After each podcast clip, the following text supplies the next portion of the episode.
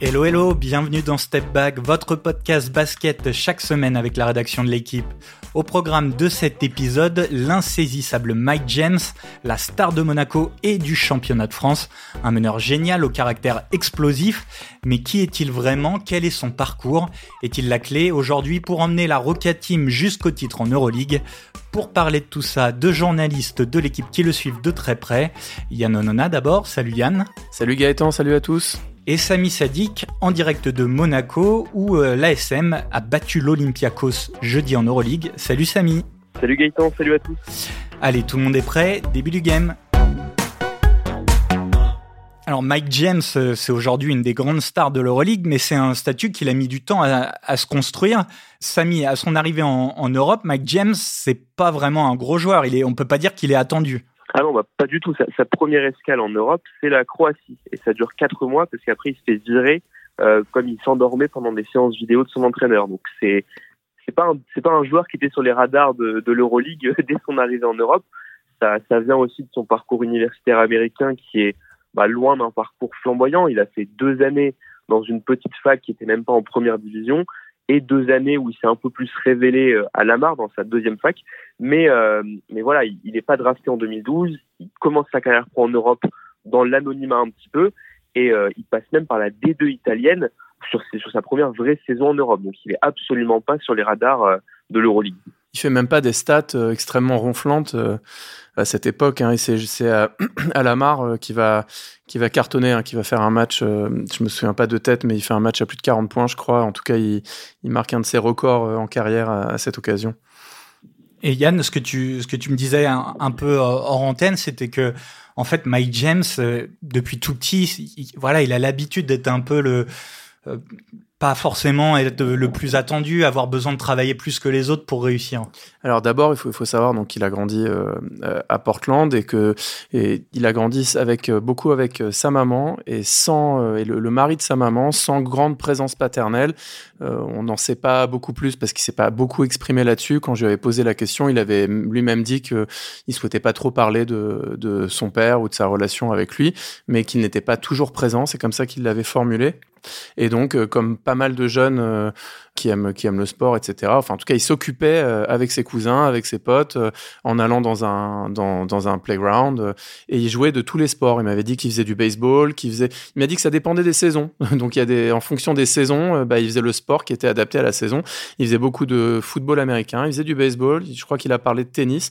Et puis, évidemment, du basket. Et donc, sur son playground favori, son terrain de streetball, qui s'appelait Woodlawn, euh, bah, il, me disait qu'il resté jusqu'à 2 heures du matin à, faire ça. Et effectivement, ce qui, est, euh, ce qui est apparu avec les années, c'est que, c'est que toute sa vie, on lui disait, bah, on, disait qu'il y avait un problème avec lui. C'est-à-dire, euh, ouais, il est là, il est fort, mais en fait, euh, il doit y avoir un souci parce qu'il n'est pas au niveau au-dessus. C'est comme ça qu'il me l'a présenté. Et il me dit, dans toutes les divisions où j'ai joué, on a dit, ah bah, s'il n'est pas dans l'équipe 1, c'est parce qu'il y a un problème. Il est fort, mais il y a un problème.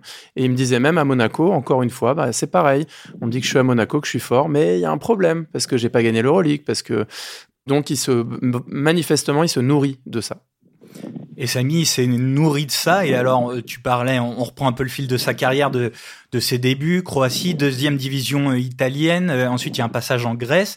Et puis, c'est à Vitoria que sa, sa, carrière vraiment en Europe commence à décoller. Exactement. Bah, Vitoria, c'est une ascension phénoménale pour lui parce qu'en en, août 2014, il commence sa carrière en D1 grec. Il fait 8 matchs, il met 20 points de moyenne. Vitoria va le chercher tout de suite parce qu'ils avaient besoin d'un scoreur. On va en reparler. C'est souvent pour ça qu'on va chercher Mike James. Et à Victoria, en fait, dès sa deuxième saison en Euroleague, il va au Final Four. Et pendant longtemps, c'était vraiment son accomplissement collectif en Euroleague jusqu'à l'an passé où Monaco est allé au Final Four. Mais pendant longtemps, voilà, ce Final Four avec Victoria, avec une équipe qu'on n'attendait pas du tout à ce niveau, c'était son grand moment en Euroleague.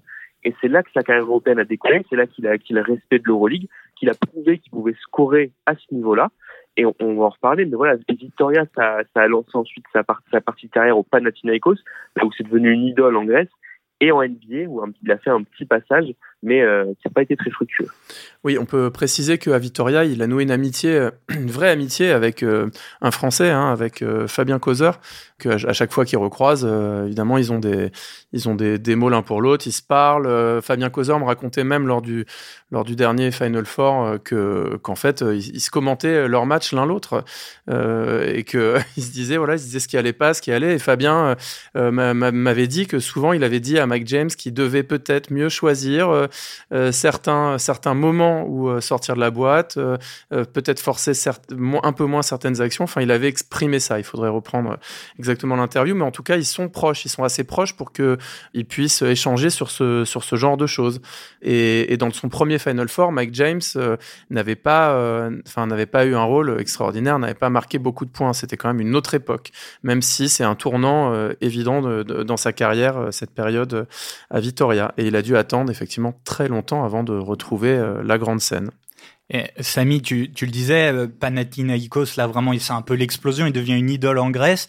Puis il y a une saison euh, à Milan, puis le CSK, et c'est lors de ces années à Milan au CSK qui devient vraiment l'un des tout meilleurs scoreurs de l'Euroleague. Tu disais, c'est pour ça qu'on va chercher Mac James, c'est pour sa, sa, capacité à mettre des points.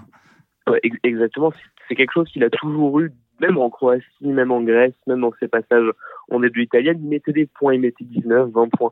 Et là, Milan, il, s'impose véritablement comme une superstar de l'Euroleague puisqu'il va être meilleur marqueur en, en 2018-2019. Ensuite, il a tout pour réussir à Milan, pour s'imposer, pour devenir le mec qui va ramener l'Olympia Milan au sommet. Sauf qu'en fait, l'Olympia Milan va chercher Ettore Messina. Ettore Messina qui ne veut pas de Mike James, on va en reparler, mais les deux se vouent une haine un peu tenace depuis. Et donc Mike James va atterrir au CSK Moscou, là où voilà, on lui confie les clés de l'équipe. On lui confie les clés d'une équipe taillée pour, euh, pour gagner l'Euroleague, puisqu'il arrive juste au moment où le CSK Moscou vient de gagner son dernier trophée avec Nando De Colo. On lui confie les clés de cette équipe, et sur la saison qui est interrompue par le Covid, donc 2019-2020, il filait vers le titre de MVP de l'Euroleague. Donc c'est vraiment sur ces années-là qu'il devient une superstar européenne. Donc on, a retracé son parcours, on a posé un peu les bases de, qui est Mike James le joueur. Du coup, Yann, est-ce qu'on se rend bien compte, enfin, de je sais pas, de la déflagration que c'est quand il arrive à Monaco en 2021 Est-ce qu'on a déjà vu un joueur arriver comme ça dans les années récentes avec un tel statut dans le championnat de France? Non, donc dans les, dans les années récentes, évidemment, euh, non, mais euh, ça rappelle des époques où, on pouvait voir des, des All-Stars euh, débarquer en France, hein, évidemment. Et donc, non, non, c'est un des, c'est tout simplement un des plus gros CV qu'on a vu de, dans le championnat de France, euh, dans toute l'histoire du championnat de France, tout simplement. Et puis on est, on, si vous voulez, on sort à ce moment-là d'une période euh, qui date de l'arrêt Bosman, où en fait euh, tous les talents sont, sont filent à l'étranger et où en plus la, notre la situation fiscale de la France fait qu'on n'arrive plus à attirer des joueurs de haut pétigré puisqu'on peut pas les payer. Il y a trop de, il y a trop de taxes, donc les budgets stagnent. en plus, en France, on a l'habitude de faire les choses proprement, donc il n'y a pas d'écart, il y a une DNCCG, euh, un contrôle de gestion très très sérieux, etc. Donc euh, et donc tout ça a été effectivement euh, battu en brèche ces dernières années par des projets comme celui de Lasvel et Monaco évidemment qui bénéficie de son côté de, de, de ressources euh, voilà qui sont sans commune mesure avec ce qu'on avait connu et qui semblent parfois sans limite. Oui parce que ça a un prix un tel joueur. Euh. Et évidemment la première année euh, il y avait un, un petit il y avait un peu le CSK Moscou qui s'était séparé du joueur encore une fois, suite à un conflit entre le joueur et son coach, hein, Dimitri Sitoudis, euh, le CSK Moscou, euh, il était sous contrat, donc payait une partie du contrat, mais euh, Monaco devait déjà aligner plus d'un million ou un million cinq, mais maintenant on est passé dans des sphères, on est plus entre deux et trois millions. Hein, je sais pas si c'est officiel son salaire, mais on est dans ces zones-là. Donc net, donc c'est très très cher et aucun autre club peut se, payer ça. Mais néanmoins, on n'avait jamais vu ça et, de, depuis très longtemps, en tout cas dans le championnat de France. Et ça tire évidemment tout le monde euh, vers le haut. Samy, on le situe où aujourd'hui, Mike James, dans la les hiérarchies, alors en France et, même en Europe, parce que je, voyais Jordan Lloyd, donc l'un de ses coéquipiers à Monaco, qui disait euh, euh, sur X c'est le meilleur joueur d'Europe et de très loin. Est-ce que, est-ce que toi, tu es d'accord avec ça? Bah, Sur le début de saison, oui. Je pense clairement que c'est entre lui et, disons, Tornique Schengelia de Bologne ou, ou Facundo Campazzo du Real Madrid, mais individuellement, il est, euh, pour moi, c'est le MVP du début de saison en, Euroleague. Dans, dans les statistiques, il est le, numéro 1 au point, le numéro 6 au passe. dans l'attitude, dans le côté clutch. Il a fait gagner, enfin sur sur les sept victoires de Monaco, il y en a trois ou quatre, c'est Mike James dans le money time qui les qui les assure. Donc il est là, il est sur une phase, de, une période de sa carrière où on n'a presque jamais senti aussi fort. Et tu parlais de sa place dans l'Euroleague, un peu le côté historique. Et eh ben Mike James, dans peut-être dans un an, peut-être dans deux saisons, il deviendra probablement le meilleur marqueur de l'histoire de l'Euroleague. Là, il est numéro 4. Il est derrière Juan Carlos Navarro, une légende de Barcelone. Mm. Nando De Colo, qui, lui, va peut-être récupérer le trône dès cette saison, pardon, à Vassilis Panoulis, une légende de l'Olympiakos. Mais Mike James, il est dans ses, comment dire, il est dans le rétroviseur de tous ces gars-là. Et, euh, enfin, ça va, ça vous posera un petit peu le, CV de Mike James en Euroleague. Il, a des statistiques incroyables. La seule chose qui lui manque, on l'a dit, c'est qu'il n'a pas encore gagné l'Euroleague. Mais cette saison, on sent que, voilà, on sent que il est un, il a un autre niveau tout simplement que le Final Four de l'an passé. Bah, ça doit donner de l'appétit. Il a 33 ans. Il se dit que c'est peut-être une de ses dernières chances de gagner l'Euroleague. L'équipe de Monaco, elle est construite pour aller au bout cette année. Il n'y a pas d'autre objectif. Donc là, vraiment, euh, sa place dans la hiérarchie européenne, pour l'instant, c'est au sommet. Et en attendant que quelques autres joueurs de Monaco se remettre au niveau qui était l'an passé, bah, c'est lui qui assure et c'est lui qui tient la baraque. Et, en fait, euh, bah, pour compléter, hein, c'est simple, on, en avait parlé au moment du Final Four, c'est tout simplement le, meilleur joueur euh, de l'histoire de l'Euroleague à ne pas avoir remporté l'Euroleague. Euh, tu, tu m'arrêtes si je me trompe, il y a Nicolas Mirotic aussi, qui attend toujours un sacre en Euroleague. Et donc en fait, c'est les deux tout simplement. Hein, c'est les deux plus gros CV. On regarde toute la liste des meilleurs joueurs, meilleurs scores. Tout le monde a remporté l'Euroleague. Dans cette liste, il manque plus que.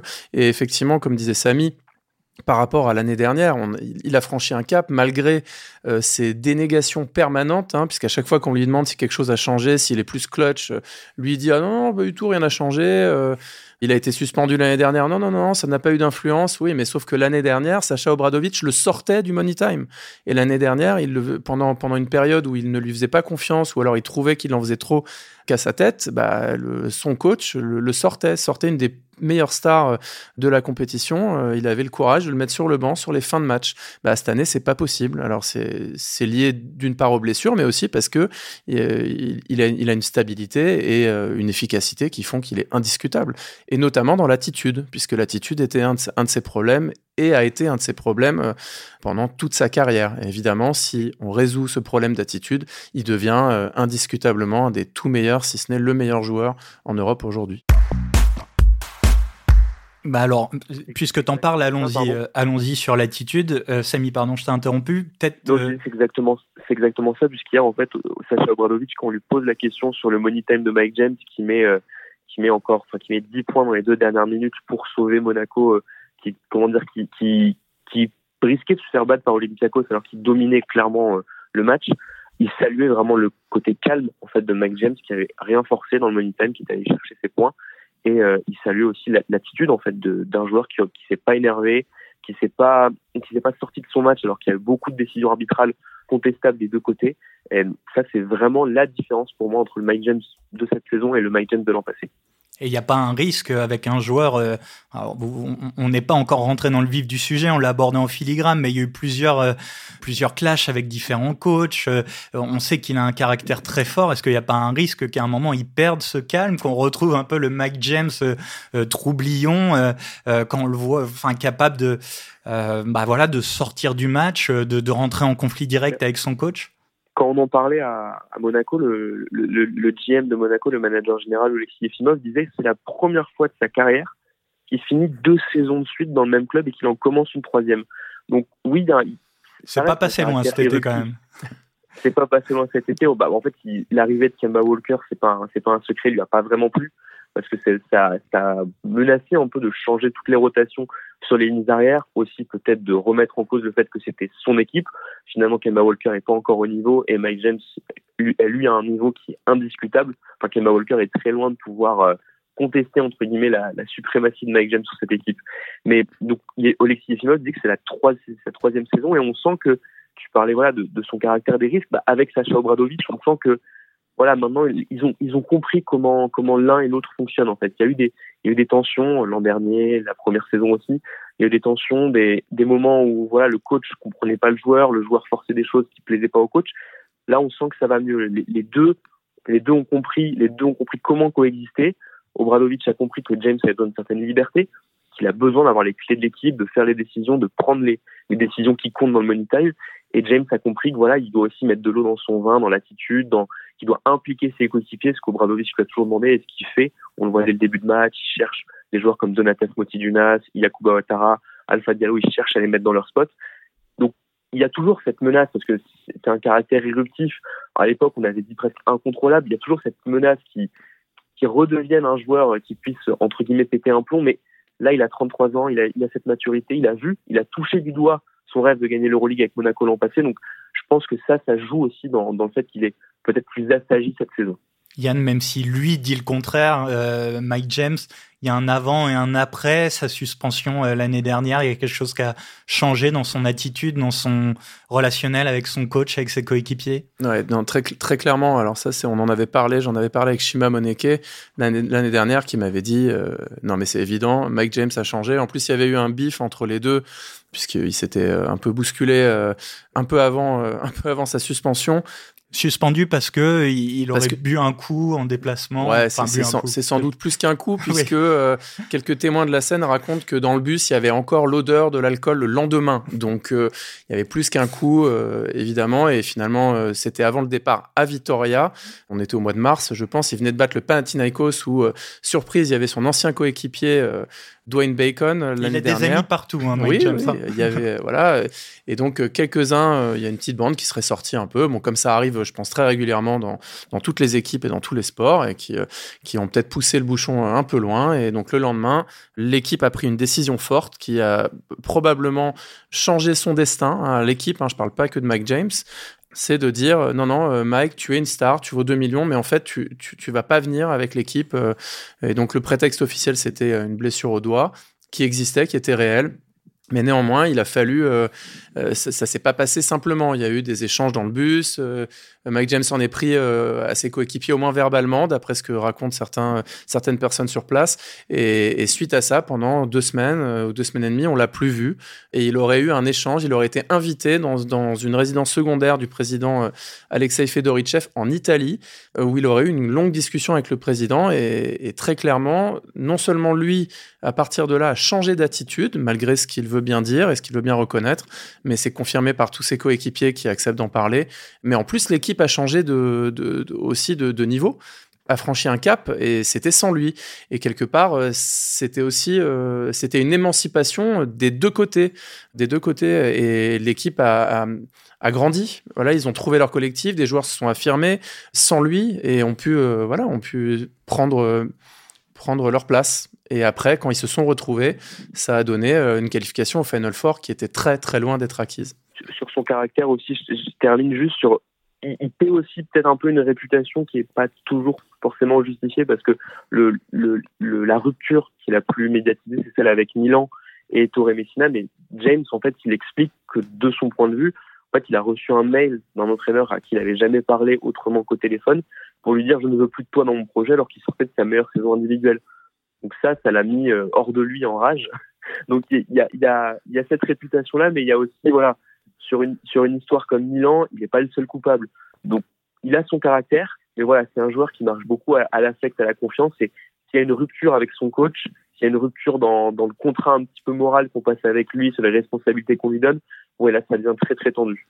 Mais, mais après, il faut pas non plus, euh, voilà, il faut pas non plus, euh, l'exempter de, de, tout, effectivement, puisque il y a un moment où quand euh, des histoires se répètent, c'est pas non plus totalement un hasard. Il a eu des, il a eu des soucis avec des coachs aussi euh, aux États-Unis. Il y a, y a, des moments où il est bon, mais il se fait bencher. Alors, on n'est pas dans, le, dans, dans les bureaux, on n'est pas dans la confidence des coachs. Mais si vous voulez, enfin, moi, je considère qu'à partir du moment où ça se répète, 5, euh, 10 fois, je ne pense pas qu'ils soient tous en train de, de délirer. C'est qu'il y a une, une, gestion difficile avec lui. Et d'ailleurs, c'est pas l'une des moindres victoires de Sacha Obradovic. C'est sans doute la plus grande et c'est sans doute pour ça aussi qu'il est toujours là, d'avoir réussi euh, à le gérer. Et Mike James lui-même, pendant la, la série contre le Maccabi en quart de finale euh, au printemps dernier, reconnaissait, il me disait dans le vestiaire, il disait, bon, c'est vrai, des fois, je suis un peu fou. Les saisons régulières, c'est long. Moi, à chaque fois que je joue un match, j'ai l'impression que c'est les playoffs. Donc, quand on enchaîne les matchs et qu'on, il y a une sorte d'ennui qui s'installe, et il disait ça. Il y a des moments, moi, je pète un plomb, euh, et puis après, ça passe. Et puis, et, et, l'un des signes de son changement aussi cette année, euh, vous l'avez remarqué, lui qui est si euh, euh, comment dire, agressif parfois, pas agressif, c'est pas le bon terme, mais qui est toujours très actif sur Twitter, mais je veux dire au point de, au point de répondre à des, à des supporters, je veux dire qui n'ont aucune audience, qui et de, il n'a pas besoin de répondre à tous ces gens-là. Bah, il a quand même cette année aussi fait un switch. Il a décidé de répondre à toutes les interviews il a annoncé sur Twitter Je répondrai cette saison à toutes les demandes d'interview. Et jusqu'ici, à chaque fois qu'on l'a demandé en, point presse ou après les matchs en zone mixte, il est toujours venu. Il a changé d'attitude sur plusieurs points. Samy, justement, toi qui étais à Monaco là euh, jeudi soir euh, face à l'Olympiakos, qu'est-ce qu'on observe dans, sa relation avec les coéquipiers? Comment il est quand il passe sur le banc euh, Comment il se comporte au sein du groupe? Bah, là, par exemple, il était demandé en, zone mixte par, par l'Euroleague, les détenteurs de droits de, de l'Euroleague. Et Yokobo attendait dans le couloir pour répondre à, d'autres médias. Voilà, il a la petite table sur les fesses sympa, quelques discussions, un, ou deux sourires. Enfin, on le sent, voilà, on le sent plus épanoui dans ce groupe. Sur le parquet, on voit que voilà, il est allé, ça a été un des premiers à aller euh, checker entre guillemets Don Hall qui fait un contre décisif sur euh, pour, pour un peu sceller la victoire de Monaco il a toujours été proche des Américains du groupe de Monaco, les Dom Hall, John Brown, mais voilà, un, joueur comme Ilio Kobo, il en est plus proche qu'au début. Il est impeccable. encore une fois, je le redis hier, c'est un match qui a été euh, où il y a eu énormément de coups de sifflet, de longs recours à la vidéo, de décisions pas toujours forcément cohérentes des deux côtés. Il n'a pas dit un mot, il n'est pas sorti de son match face aux arbitres. Donc on voit, on voit vraiment sur le terrain une, forme de sérénité en fait, une attitude où voilà, il sait que presque rien peut lui arriver. Euh, à la fin, il met ses tirs, il prend ses tirs, c'est tous des tirs extrêmement compliqués. Il les met, il va chercher ses lancers francs, il va chercher ses points sans paniquer et il se donne en défense aussi. Donc on voit, on voit vraiment que dans l'attitude, il est irréprochable pour l'instant. On l'a hors, du terrain, comme Yann l'a dit, il est aussi irréprochable dans, son rapport aux médias. On l'a encore vu mercredi après sa sélection All-Star Game où il revenait d'un match au Mans la veille, donc la nuit avait été courte. Il a accepté de répondre pendant 15 minutes à des questions sur ce que ça faisait d'être All-Star LNB. Donc voilà, il est vraiment de ce côté-là irréprochable. Et puis c'est surtout, c'était pas comme ça avant, en fait. Je veux dire, donc il y a vraiment une, y a une sorte de sérénité euh, qui s'est installée, une certitude. Et il l'avait dit dans un, dans un podcast euh, un peu avant le Final Four de l'Euroleague. Euh, il a dit qu'il voulait gagner deux titres et non pas un, parce qu'il disait que gagner un titre, entre guillemets, c'est, ça peut être un accident. C'est pas ça qu'il a dit, mais c'est ça que ça voulait dire. Deux, on sait qu'on s'assoit, comme il avait dit, à la table des légendes. Et c'est ça ce qu'il veut. Il veut, il veut en gagner deux, il veut pas en gagner un. et il sait que c'est la seule chose qui lui manque aujourd'hui.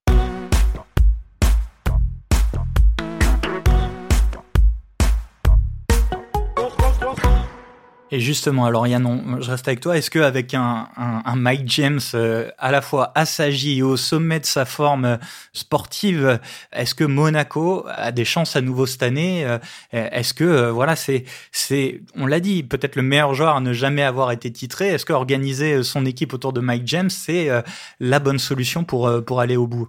Bah, Il y a quelques années, on aurait pu répondre assez facilement non et je veux dire, même au début à Monaco, il y avait vraiment des moments, euh, il y avait un côté cyclotimique, et on verra si cette saison, au fil de la saison, il y a une période où ça va pas. On peut pas en, présumer, même si on, verra. Mais, mais aujourd'hui, la réponse pas si évidente. Aujourd'hui, ça a l'air de, fonctionner, même si euh, l'équipe de Monaco a l'air d'avoir un peu plus de difficultés que l'an passé, notamment dans les rotations, notamment certaines recrues qui sont pas au niveau espéré ou pas assez responsabilisées. Enfin, ça marche toujours ensemble de toute façon. Néanmoins, lui a jamais été aussi solide dans euh, le rôle qu'on attend de lui. Donc, euh, moi, je suis pas aussi sûr que Ettore Messina, en voyant le Mike James de cette année, dirait non à l'avoir dans son équipe. À l'époque, euh, oui, c'était, il, avait des raisons objectives qui étaient basées sur sa réputation, ce qu'on lui racontait. Il y a une anecdote aussi marrante, quand il était en NBA, Mike James, il, a, décidé de, de, partir du jour au lendemain parce que il jouait plus et ça le saoulait. Donc il a dit, euh, il a décidé du jour au lendemain d'appeler son agent. Il y a une offre du Pana, ok, j'arrive, je viens. Et il était dans un, dans un dîner euh, à New York avec des coéquipiers et puis euh, les coéquipiers l'ont regardé quoi, tu t'en vas? Je fais ouais, j'en ai marre, je joue pas. je rentirai. Il a raconté, ça dans un dans un podcast un peu ancien, mais c'est c'est Mike James, donc c'est pas prévisible tout le temps. Bah, aujourd'hui, on dirait que ça l'est un peu plus que par le passé. Samy, ou est-ce que qu'est-ce que qu'est-ce que tu quel est ton avis toi sur cette question? Est-ce qu'on peut construire autour de de Mike James? Est-ce que déjà son, son style de jeu, on l'a dit, très, c'est un meneur, un meneur de plutôt euh, de petite taille, 1m83, très scoreur. Est-ce qu'on peut construire son équipe autour de lui et espérer aller au bout? Aujourd'hui, oui, clairement, il faut, il faut construire, il faut qu'il soit aussi euh, un petit peu associé parce que forcément l'an passé, l'idée des trois meneurs arrière dominants avec lui au Lloyd, bah, ça demandait des, sacrifices, notamment pour lui, qui devait parfois défendre les postes 3 quand tout le monde joue ensemble. Mais oui, en fait, c'est un scoreur incroyable, un créateur aussi. Là, cette saison, on le voit vraiment attaché à mettre ses coéquipiers dans leur spot. Et, et c'est quelqu'un qui, quand voilà, quand ça marche bien, quand quand il sent qu'on lui fait confiance, va se donner en défense. Donc on peut construire autour de lui. Il faut lui laisser des libertés. Ça c'est voilà, il, il, va y avoir un ou deux tirs, ce qu'on peut appeler des tirs Mike James pendant le match où il va remonter le terrain à toute allure, il va s'arrêter pour dégainer à 7 mètres. Ça rentre, ça rentre pas, mais c'est des tirs un peu qu'il a besoin de prendre, qu'un scoreur comme lui a besoin de prendre pour voir s'il est chaud, pour ou s'il sent qu'il y, a, qu'il y a possibilité de mettre un vrai coup sur la tête de l'adversaire en, en frappant vite et fort euh, sur une contre-attaque. Mais oui, aujourd'hui, on peut construire autour de lui. Monaco a prouvé l'an passé qu'il pouvait construire une équipe capable d'aller au Final Four autour de Mike James. Ça n'avait jamais été fait puisqu'on a mis que Basconia en 2016, bah, il y avait beaucoup plus que Mike James. Il n'avait pas les mêmes responsabilités. La seule, la seule question, voilà, c'est maintenant qu'ils doivent, ils doivent, ils doivent réintégrer Jordan Lloyd, qui est vraiment très important pour cette équipe aux côtés de Mike James. Ils doivent voir un petit peu Kemba Walker, en fait, est-ce qu'il peut retrouver un niveau, je dirais, décent, entre guillemets, un niveau où il peut contribuer. Ça, c'est des questions qui peuvent avoir aussi un impact sur Mike James parce que ses minutes, ses rotations, ses, ses, son, alchimie avec tous ses coéquipiers, il faut qu'il réponde à ces questions, mais pour l'instant, et la réponse est oui, ils peuvent viser le titre de Rolling avec Mike James. Pour finir, peut-être, euh, messieurs, je voudrais revenir sur une, une touche un tout petit peu plus personnelle autour de Mike James qu'on n'a pas eu le temps d'aborder. On a dit à quel point c'était c'était un fort joueur. On a dit qu'il était passé euh, en NBA deux fois, une fois euh, à Phoenix, un passage très court à New Orleans, puis il était revenu quelques années plus tard à Brooklyn. Yann, qu'est-ce qui qu'est-ce qui fait qu'un s'il est si fort, il n'est pas réussi à alors il semblait à un moment avoir un, un pied vraiment en NBA. Pourquoi il n'a pas réussi à y rester? Alors, je, je, pense, je vais être tout à fait euh, honnête, je n'en sais rien. Non, mais et je me pose la question. Et c'est là où je vous disais tout à l'heure.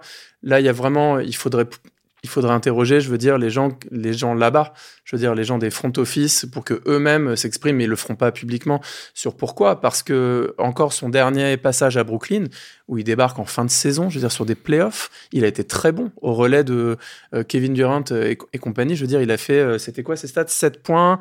7.4 passes en 13 minutes. Enfin, c'est, je veux dire, pour un joueur qui débarque comme ça, euh, c'est, c'est très très bien. Je veux dire, dans un contexte sous pression, etc. Et, et vous savez qu'il a une amitié très forte avec Kevin Durant.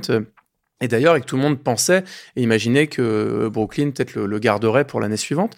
Et sur ce qui s'est passé avant, il avait aussi par séquence montrer qu'il était euh, tout à fait euh, au niveau, en tout cas pour s'exprimer offensivement. Et le passage qui avait le plus marqué, c'était à Phoenix parce qu'il avait même marqué des, avait même marqué des tirs décisifs. Il y a un match où il est très très fort, où il met le tir de la victoire. Et derrière, il se retrouve à New Orleans. Et là, c'est lui qui me le raconte. Il me dit, euh, et c'est le fameux dîner en question. Il me dit, bah là, on m'a fait des promesses. Finalement, je me retrouve à Phoenix, je joue pas. Effectivement, il joue quelques, à peine quelques matchs et et là, sur un coup de tête, ça le saoule, il appelle son agent, il est à table avec, euh, avec des coéquipiers, il appelle son agent et dit Ok, je rentre. Mais donc, donc pourquoi est-ce que c'est ce, est-ce que c'est ce caractère éruptif dont parlait Samy? Est-ce que c'est, euh, euh, c'est pas son niveau? Manifestement, c'est pas son niveau de jeu, puisqu'il il l'a montré, il est au niveau.